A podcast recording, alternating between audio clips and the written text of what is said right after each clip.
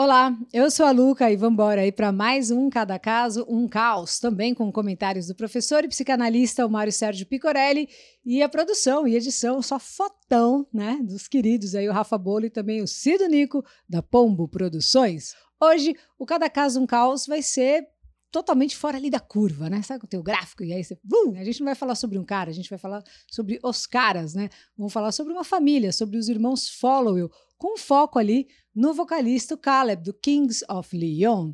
A banda é formada pelo Caleb, né, o guitarra, né, guitarrista e vocal, o Jared, baixista, e o Nathan, que é o batera. O primo deles também está na banda, né, o Matthew, todos ali com esse sobrenome Follow O primo, inclusive, começou a tocar guitarra com 11, 12 aninhos e ó, saiu fora da escola para se dedicar total à banda nessa idade aí. Os três irmãos são do Tennessee, né, nos Estados Unidos, filhos do Ivan Leon Followill e da Betty Ann. A família era assim super humilde. O pai usou drogas pesadíssimas e foi preso. Depois, segundo ele, encontrou a salvação na religião. Saiu da cadeia e virou pastor, mas era daqueles bem rígidos, né? Então, durante toda a infância e começo da adolescência, eles tiveram uma educação ali, ó, Oa, no cabresto, né? Então eles estudavam em casa, não tinha nada de baguncinha e nenhum deles podia ver TV ou ouvir música, só os sons que fossem da igreja mesmo e os sons que o pai permitisse que eles ouvissem.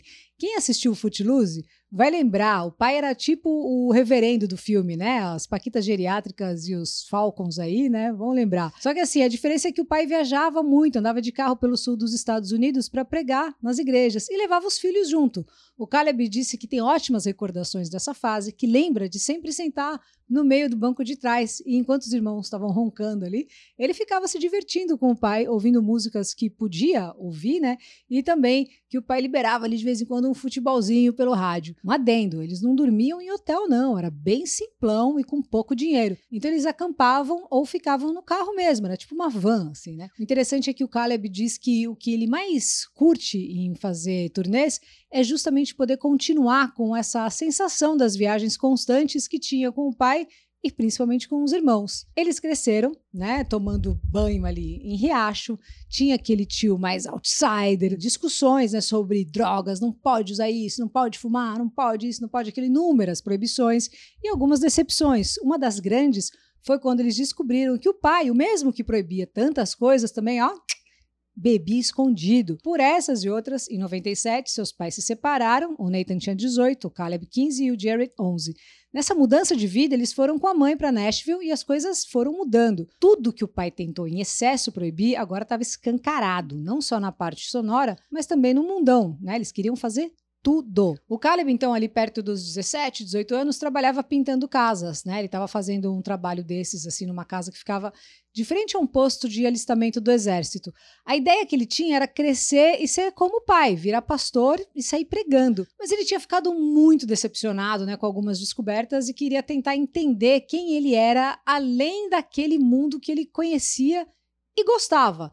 Nessas, ali parado, olhando os caras entrando, né, para se alistar, pensando assim na vida dele, sabe? Ele falou, cara, eu quero, eu quero mudar de vida, eu acho que eu vou fazer a mesma coisa. Mas ao mesmo tempo, ele teve tipo uma luz, sabe? Assim, caiu uma bigorna na cabeça e ele imaginou que podia fazer uma música e tentar somar o que ele mais gostava, né? Que eram as viagens, né? Os pensamentos em forma de letras e, quem sabe, uma banda. Com toda essa história na cabeça, ele resolveu escrever um som sem nem mesmo ainda ter uma banda. Até aqui, ele estava no mundo das ideias. E é aquela história, né? Ter, ter a ideia é fácil, né? Difícil mesmo é você realizar.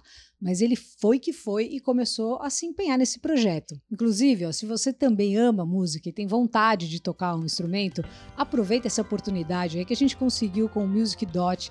O Music Dot desenrolou para você aí. Olha que máximo. Acessando o link que está na descrição, você vai encontrar planos aí de R$ reais mensais que te dá direito a fazer todos os cursos bateria, teclado, baixo, guitarra, canto, enfim, tem um monte de coisa legal aí, um monte de curso para você se divertir. Tudo super prático com professores de verdade. Você começa tocando a primeira música em 10 minutos, sem enrolação. Acesse o link aí, bora fazer um som musicdot.com.br barra promoção barra Luca. Você pode começar tocando agora e é para todo mundo, inclusive para quem nunca tocou nenhum instrumento na vida, igual até então era o Caleb. Como ele ainda não sabia cantar e nem tocar, chamou a Gig que ele já conhecia aí de longas turnês, né, que tinha feito desde Baby, os três irmãos, sendo que o Jared, o mais novo, tinha só 14 anos e para somar, arrastaram por último ali o primo, um meninote que estava batendo os 12 anos. Todos eram super novos, né? E indo na contramão dos ensinamentos do pai, as letras falavam muito sobre sexo e drogas. O nome veio em homenagem ao avô paterno. No começo ia ser só King, meio que um paralelo ali ao Queen. Mas aí eles fecharam com essa homenagem e é Leon mesmo, né? Mas eles, ó, se incomodam zero, porque em vários lugares no mundo falam Leon. Às vezes, o que acontece na real é que o fã acaba se incomodando mais do que a própria banda. Bom, definiram que ia tocar, quem ia tocar o quê, né? Começaram a treinar em casa e levaram a sério. Ensaiavam e faziam a parada acontecer. O Caleb disse que a partir daquele dia que ele quase se alistou, né, e escreveu a primeira música, isso virou um comum. Ele às vezes ficava sentado assim na frente de um mercado, olhando, né, as pessoas entrando e saindo, via, tipo, por exemplo, um casal, e aí ficava imaginando, né, o que que fazia, o que que esses caras faziam da vida. E aí ele fazia uma letra. Assim como faziam com o pai, eles saíam de carro pelo sul do país, né, mas ao invés de pregar a palavra de Cristo nas igrejas, eles iam tocar em vários botecos, topando tocar em troca de camarim camarim abastecido com frutas da época. E não tem erro, não. Tocar é o melhor jeito mesmo para fazer uma banda dar certo, né? Porque só assim ela tem público, só assim vai conhecer o real perrengue desse estilo de vida, né? Tem que comer muito presunto suado de camarim para depois valorizar a pizza quente do show nosso de cada noite. E eles tiveram essa paciência e esse corre mesmo pela música. Ficaram três anos tocando em vários botecos, shows pequenos, abrindo festivais, ou o contrário também, sendo os últimos quando estava lá só a raspa, né? E foram conseguindo angariar um público. E as pessoas foram conhecendo e gostando, e seguindo, e indo atrás, né? E eles nunca foram o tipo de banda que pedia para tocar o som deles e ponto, né? Na verdade, as pessoas que pediam para tocarem um tal de Kings of Leon. E isso já era o resultado da estrada. Com esse reconhecimento do público, apareceu uma gravadora interessada, que era a RCA, e aí, nessas, eles conheceram o produtor musical, o Ângelo Petraglia. Esse cara ajudou a banda, assim, em várias composições e mostrou muita banda que eles ficaram, tipo, enlouquecidos, assim, viciaram, tipo, Tim Lizzy, Stones, Clash, ZZ Top, Creedence, maravilhosos, passando aí também por Pixies, Velvet Underground e caíram com as 10 no mundo do rock. Nessas veio o primeiro EP, isso foi em fevereiro de 2003, né? Lançaram Holy Roller Novocaine pela RCA, né? Então tinham cinco músicas, todas assim, ó, certeiras. A já clássica, né? Molly's Chambers, Wasted Time, California Waiting, Wicker Chair e Holy Roller Novocaine. Molly's Chambers, assim, começou a tocar em loop em todas as emissoras. Enquanto isso, eles entraram em estúdio e gravaram aquele que seria o primeiro álbum do Kings of Leon, o fenomenal Youth and Young Manhood. Bom, aí ah, ferrou, né? Foi considerado um dos melhores álbuns de rock dos últimos anos por vários veículos importantes e também pelo público que se apaixonou pela banda. O estilo também chamava a atenção, né? O Caleb contou que quando eles voltaram, né, para a cidade deles para gravar, eles entraram no boteco e aí colou um cara assim, olhou para ele e falou: é, essa bigodeira aí que você tá deixando é porque você também é, é fã dos caras lá do Kings of Leon, também gosta dos caras. Tamo junto, hein? Aí o Caleb, é isso aí, é nós. Também curto os caras. E aí ele foi percebendo, né, que, cara, olha isso. E ele viu que a vida estava sendo transformada, né? Depois do lançamento do disco, tudo mudou. Aí eles angariaram fãs no mundo todo, sucesso absurdo, aqueles meninos, né, que até pouco tempo não podia nem assistir TV, nem ouvir a música que eles queriam, agora tinham acesso a tudo e muito mais. Muito dinheiro, né, e a subserviência de alpinistas sociais puxando-lhes o saco para tentar uma lasquinha, né, bobo. E eles ganhando cada vez mais dinheiro e sem uma maturidade emocional para aguentar o tranco, começaram a entrar naquela onda de experimentações em bebidas, beer nights, drogas e afins. O Caleb teve bastante problema com bebida, né? Isso em 2004. Logo no ano seguinte ao primeiro disco, lançaram o Aha Shake Heartbreak.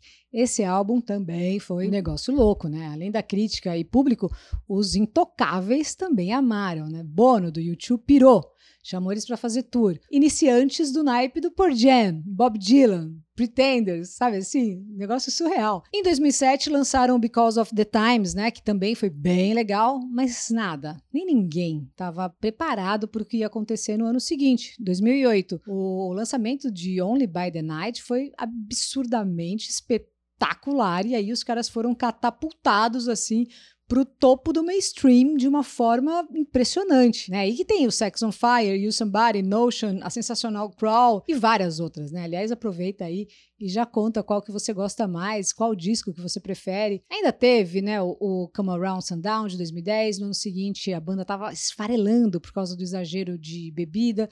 Aquilo que os irmãos souberam sobre o pai, né, o problema com o álcool estava agora virando verdade entre eles principalmente com o Caleb, que bebia cada vez mais. Teve até um show no Texas que ele simplesmente saiu fora e não voltou para continuar a apresentação.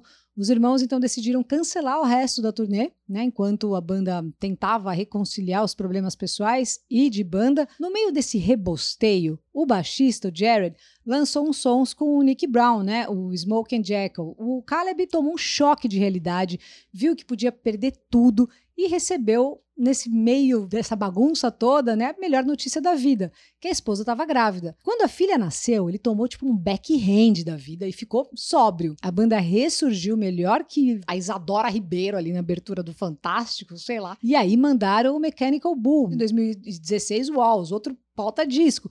E nessas os irmãos se estapeando, mas ninguém de fora pode falar mal de qualquer um deles. É aquele esquema de técnico de futebol. Xinga, fala várias, mas se alguém de fora vier meter o pau na equipe, o bicho pega. O Stephen Mitchell, né, o diretor do documentário sensacional, Tally Sky, que conta uma boa parte aí, né, da vida do Kings of Leon, disse que os irmãos, o Caleb e o Nathan, o vocal e batera, né, brigam assim direto, né, que já partiram para cima um do outro nervoso. Isso, assim, quer dizer que, né, não é briguinha não, de, já quebraram o ombro um do outro, puxa cabelo é mato, eles já tentaram esfaquear um outro, né? O diretor disse que eles são quase como irmãos gêmeos, são muito próximos, mas são próximos às vezes até demais. Tem uma cena desse doc que aparece o Nathan falando para ele: Nós fizemos você, seu monte de merda. O Nathan disse que os irmãos, assim, nunca se trataram com indiretinha ou de forma velada. É sempre muito direto e às vezes pode ser até direto demais. Hoje em dia tá mais tranquilo, né? E eles souberam delegar, né? O Nathan disse que agora que eles têm filhos, eles não brigam mais de sair na mão, que agora eles deixam essas lutas pros primos e primas. Essa tranquilidade, né? Né, mais leve, mais bem-humorada, mais reflexiva, também está explícita sonoramente aí no último álbum, o When You See Yourself, que saiu esse ano, né, 2021. Eles trazem esse questionamento na cara, né? O Jared falou que acha muito importante a gente se questionar sobre o que a gente vê quando se olha no espelho e que muitas vezes a gente pega mais pesado conosco do que qualquer outra pessoa seria capaz de pegar. A banda concorda que essa é uma ótima questão, né, para cada um de nós pensarmos sobre. E sobre o som, dá para sacar que eles foram mesmo assim evoluindo, né, se transformando, mas sempre com aquele modus operandi sonoro, né? É cru, é visceral e tem a cara deles. É legal ver como a linha de baixo foi ficando cada vez mais melódica, né? E faixa preta, é bonita. As guitarras sempre criativas, né? Uma coisa linda, assim. Eu sou fã pra caramba. A bateria, né? Tem o flow, o Caleb cantando, o timbre dele é espetacular, mas assim, desde sempre. Tocando super bem, todos foram se transformando e evoluindo. O show também é muito bom. Eu acho o máximo o show deles. Tem gente que não gosta muito. Os caras são mais fechados, né? Eles são mais urtigão mesmo. Não é um show de, né, de tira o pé do chão, vamos. Não é isso. É outra pegada, mas assim, eu acho sensacional. A banda é demais, né? Tem suas tretas, suas questões, mas é como o Nathan definiu, né? Que cresceram rodeados de amor, por isso são muito próximos, né? E ele fala, né? A gente não tinha nada, só uns aos outros. Então eles têm uma química de família que de alguma forma inspira quando eles estão juntos. E é isso que eles conhecem desde sempre, né? Eles cresceram viajando juntos e provavelmente vai ser sempre assim. O Caleb já disse que não consegue enxergar um fim para o Kings of Leon. Ainda bem. O Caleb é super paizão, né? Casado com a modelo Uber Ultra Model, a Lily Aldridge, que apareceu com ele no vídeo, né? You Somebody, aparece ali rapidinho, mas aparece. Ela também tá no vídeo da Taylor Swift, né? Com Kendrick Lamar, Bad Blood, e é modelo da Victoria's Secret, da Ralph Lauren, da Carolina Herrera. E eles têm dois filhos lindos, né? Aliás, Todos da banda são mega caseiros, mega casados e super família. O primo Matthew, inclusive, Boba. Ele é casado com a primeira namorada do Alex Turner, do Arctic Monkeys. Eles terminaram e seis meses depois já começaram a namorar. Aliás, tem episódio sobre o Alex aqui também que é bem legal. Depois do sucesso absurdo, né? O pai dos Follow disse que não sabe se os filhos vão para o inferno, mas comparado com o que ele tinha imaginado, é um pouco diferente. Bom, como eu disse, né, que essa história é uma história fora da curva, vou deixar aí aos cuidados do nosso querido professor e psicanalista, né, o encargo da curva inteira aí, né? Então, Mário, faz favor, pode pensar aí qualquer tema que você ache relevante trazer, né? Eu sei que você vai trazer sempre, como sempre, né, alguma coisa interessante. Fala aí, professor, manda aí. Mário Sérgio Picorelli, nosso psicanalista, psicólogo, manda aí, Mário. Pessoal, um grande abraço. Luca, a sua pergunta me fez sentir que estou nas curvas da Estrada de Santos, lembra do Roberto Carlos? Tentando criar um tema sobre essa história tão interessante que é a dos irmãos da banda Kings of Leon.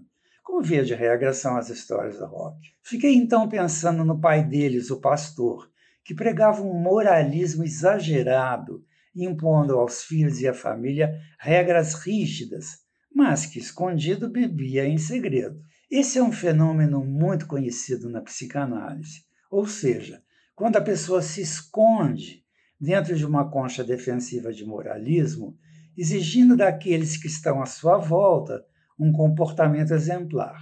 Mas, em um momento qualquer, essa concha defensiva se rompe e o mal surge, implacável, mostrando o que de fato estava escondido. O que está se falando aqui é a negação. É o um mecanismo de defesa onde a pessoa, de alguma forma, reprime o desejo. E no caso do pai dos rapazes da banda, o reprimido é a bebida e vai saber lá mais o que. Quem quiser se inteirar sobre esse assunto através da literatura, recomendo o conto Chuva, do escritor inglês Somerset Maugham, que vocês encontram de graça na net. É a história de um casal de pastores, senhor e a senhora Davidson, que voltam para sua missão na Samoa, mas que foram obrigados, devido a um surto de sarampo, a ficar em quarentena numa, numa hospedaria antes de seguir viagem. Na hospedaria morava uma mulher chamada Sadie Thompson, prostituta. Do encontro entre o pastor moralista e a prostituta, surgiu uma situação complicada, porque o pastor se impôs o dever moral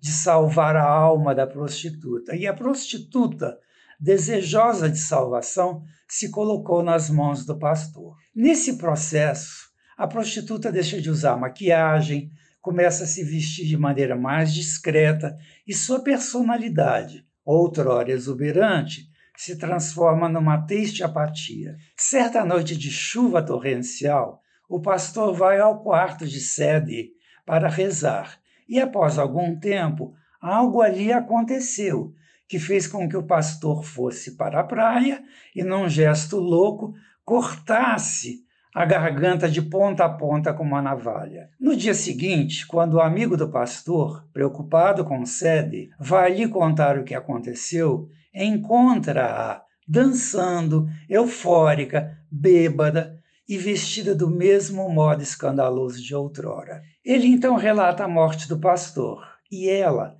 sem manifestar a menor surpresa, cheia de ódio e desdém estampado no rosto, disse: Vocês, homens, seus porcos, sujos e indecentes, vocês são todos os mesmos, porcos, porcos. Imediatamente, o amigo do pastor compreendeu o que havia acontecido naquela noite trágica de chuva. O pastor havia assediado sede e, entre envergonhado e culpado, pegou a navalha e cortou a sua garganta.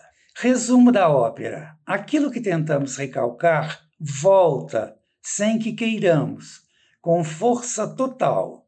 Para o pastor, o suicídio para os pais dos jovens do Kings of Leon a bebida e a quebra de uma imagem idealizada de pai. Um beijo a todos.